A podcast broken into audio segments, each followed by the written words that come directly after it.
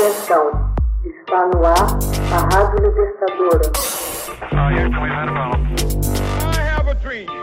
Começa agora o Hoje na História de Ópera Mundi.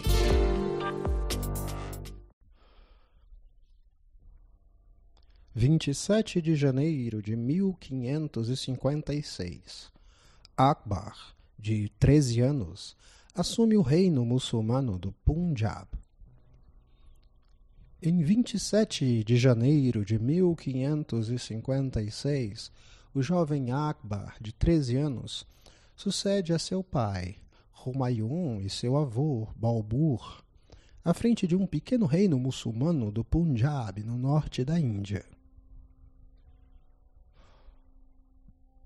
Nos primeiros anos de seu reinado, valeu-se dos conselhos de seu preceptor, o chefe turcomano Bayram Khan. Contudo, a partir dos 19 anos, assumiu pessoalmente o governo de seu país. Este longínquo descendente do conquistador turco Tamerlã iria largar em poucos anos o império do Gujarata Bengali, dando origem à dinastia dos Mogols. No mesmo ano de sua coroação, ao preço de algumas batalhas, Akbar põe fim à anarquia que reinava no reino fundado por seu avô, Balbur Khan.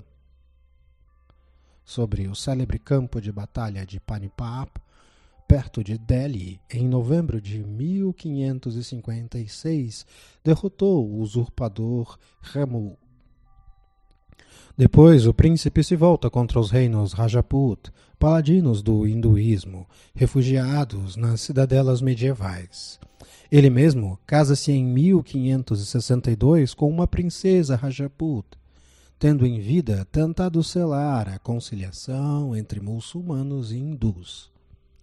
Em 1568, após um longo cerco, os defensores da cidadela Rajaput de Chitor se suicidam. Malgrado esse funesto acontecimento, os Rajaput persistem na oposição a Akbar. Sem cessar de os combater e ao preço de seguidos grandes massacres, Akbar instaura a tolerância em seu império governa facilmente com os hindus e desenvolve, com o concurso deles, uma administração eficaz, suprimindo notadamente o imposto que pesava sobre os muçulmanos. Concorda em conceder privilégios comerciais aos portugueses, cujas caravelas atracavam nos portos da costa Malabar.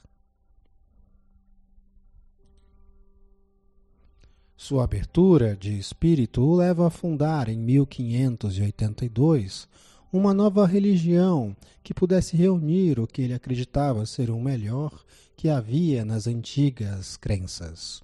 Ele mesmo se institui chefe dessa fé divina, mas evita de impô-la aos seus súditos. A nova religião não sobreviveria a Akbar. Nesta mesma época, a Europa Ocidental se destroçava nas guerras de religião entre católicos e protestantes.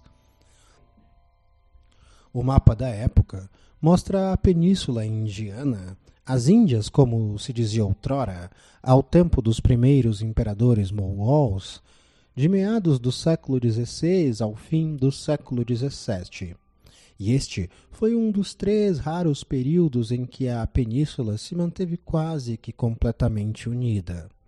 Na ocasião de sua morte, em 16 de outubro de 1605, na capital Agra, Akbar deixava a herança do império mais poderoso que a península indiana jamais conhecera. Seu filho e sucessor, Jahangir, Difunde a cultura persa na Índia por intermédio de sua esposa, a princesa persa Nur Jahan. Dá prosseguimento à política de tolerância de seu pai, porém com menos energia, e ao aproximar-se o fim, teve de combater a religião de seu filho e herdeiro, Shah Jahan. Hoje na História, texto original Max Altman. Narração e adaptação José Igor, edição Laila Manuelle. Você já fez uma assinatura solidária de Opera Mundi? Fortaleça a imprensa independente. Acesse www.operamundi.com.br/apoio. São muitas opções. Você também pode fazer um Pix usando a chave apoie.operamundi.com.br. Obrigada!